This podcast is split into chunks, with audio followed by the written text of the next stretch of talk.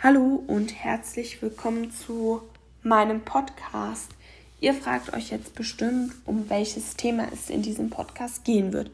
Das Ganze ist auch eine sehr gute Frage.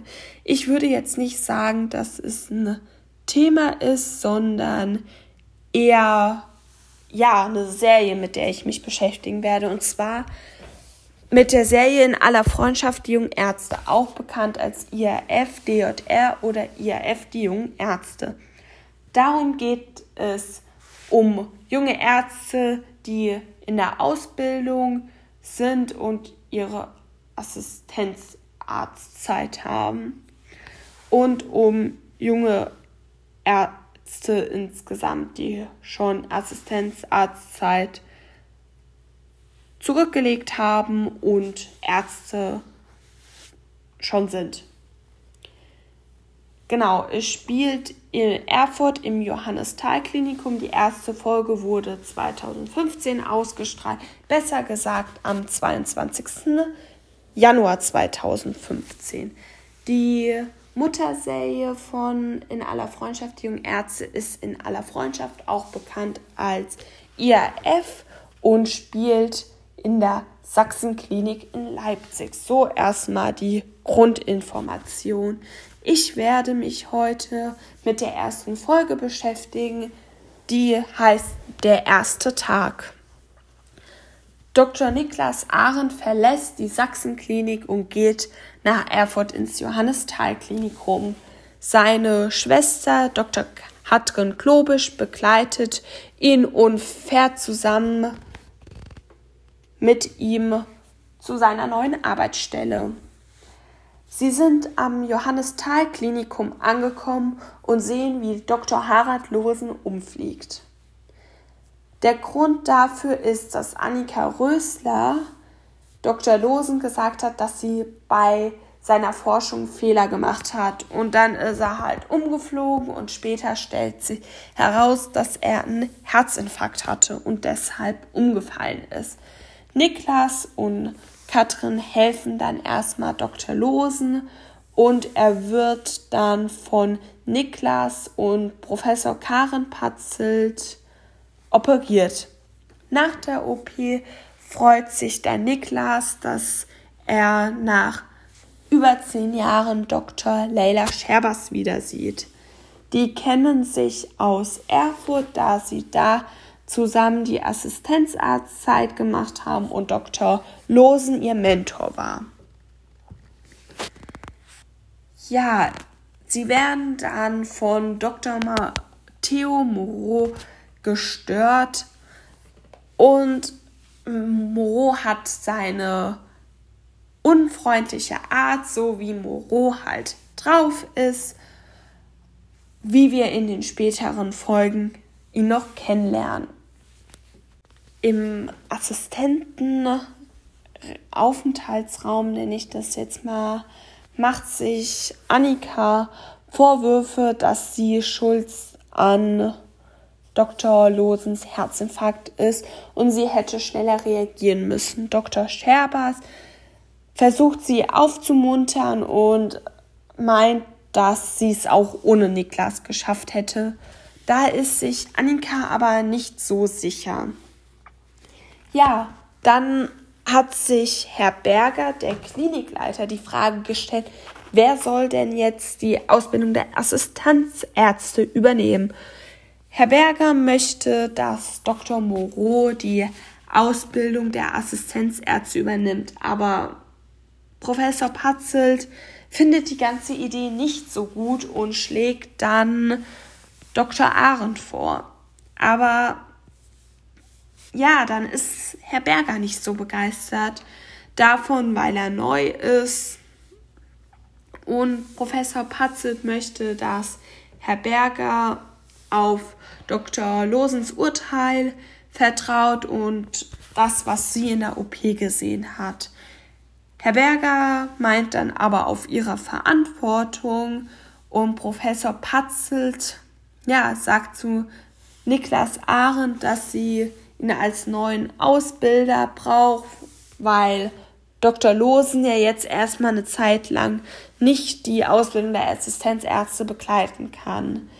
Dr. Arendt ist aber der Meinung, dass er nicht der Richtige dafür ist und findet das Ganze ein bisschen plötzlich. Trotzdem lässt Professor Patzelt ihm Bedenkzeit bis zum nächsten Morgen. Ja, in der Zwischenzeit ist dann Dr. Losen wieder aufgewacht und Niklas erzählt ihm davon, dass Professor Patzelt ihn gefragt hat, ob er ihn vertreten kann. Harald findet, dass er der Richtige dafür ist. Ja, dann möchte Herr Berger aber auch noch ein bisschen was über den Dr. Arendt herausfinden und ruft seine Tochter Julia Berger, die ebenfalls im Johannisthal-Klinikum arbeitet, in sein Büro und fragt sie dann, wie sie denn den Dr. Arendt findet. Frau Berger sagt dann zu ihrem Vater, dass sie noch nichts mit ihm zu tun hatte, aber alle, die mit ihm zusammengearbeitet haben, begeistert von ihm sind. Ja, Niklas und Katrin treffen sich dann in der Stadt und er erzählt seiner Halbschwester von dem Angebot. Ja, sie möchte dann natürlich auch wissen, wie sich Niklas entschieden hat. Er sagt, dass er sowas noch nie gemacht hat und daraufhin meint sie, dass er aber sowas kann. Niklas meint aber, er sei nicht nach Erfurt gekommen, um ja, mehr oder weniger die Assistenzärzte zu übernehmen, sondern als Oberarzt zu arbeiten und meinte dann und nicht. Weiter kam er nicht, weil Katrin zu ihm gesagt hat und nicht als Kindergärtner, Daraufhin meint Niklas aber, dass sie das jetzt gesagt hätte. Ja, dann wollte Katrin von Niklas wissen, ob Dr. Losen auch so gedacht hat, als er sein Ausbilder war. Da meinte Niklas wieder, dass man das Ganze nicht vergleichen kann, weil Dr. Losen anders sei als er, da Losen keine Familie hat und ja in seiner Arbeit quasi aufgegangen ist und er nicht so der Typ dafür sei. Angekommen in Niklas Wohnung geht er noch mal in das Klinikum. Frau Rössler geht dann noch mal zu Dr. Losen und sagt ihm, dass sie das Ganze nicht wollte und dass er schnell wieder gesund werden soll. Bei einem Gespräch zwischen Niklas und Leila erfahren wir, dass Dr. Losens Zustand soweit stabil ist und dass Leila nicht mehr mit ihrem Mann zusammen ist. Leila möchte, dass sich Niklas ein bisschen hinlegt, weil er sehr müde aussieht.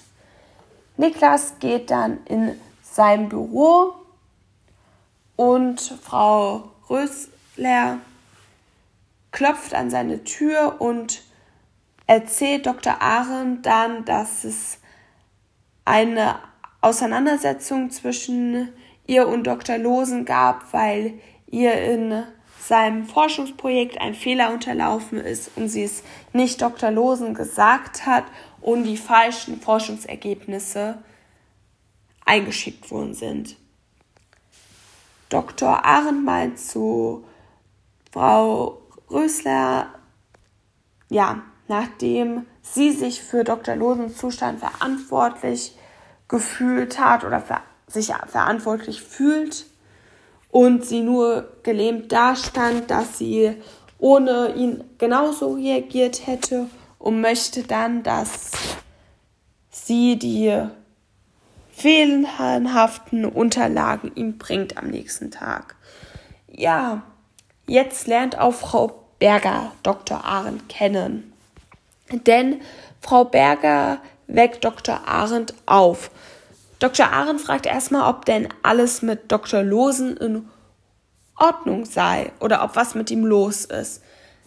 Ja, daraufhin sagt sie aber, dass es um eine schwangere Patientin geht, die am nächsten Tag einen geplanten Kaiserschnitt hat ja, sie müssen Notkaiserschnitt machen, weil sie sonst Mutter und Kind verlieren würden. Und Dr. Arendt entscheidet sich am Schluss der Folge, dass er die Ausbildung der Assistenzärzte begleitet. Genau, das war jetzt soweit die erste Folge. Ist, wie ich finde, eine sehr schöne Folge für den Anfang und somit ist auch die erste Folge von meinem Podcast rum und lasst euch überraschen, was in der nächsten Folge vorkommt und über was ich mich da mit euch unterhalten werde. Tschüss!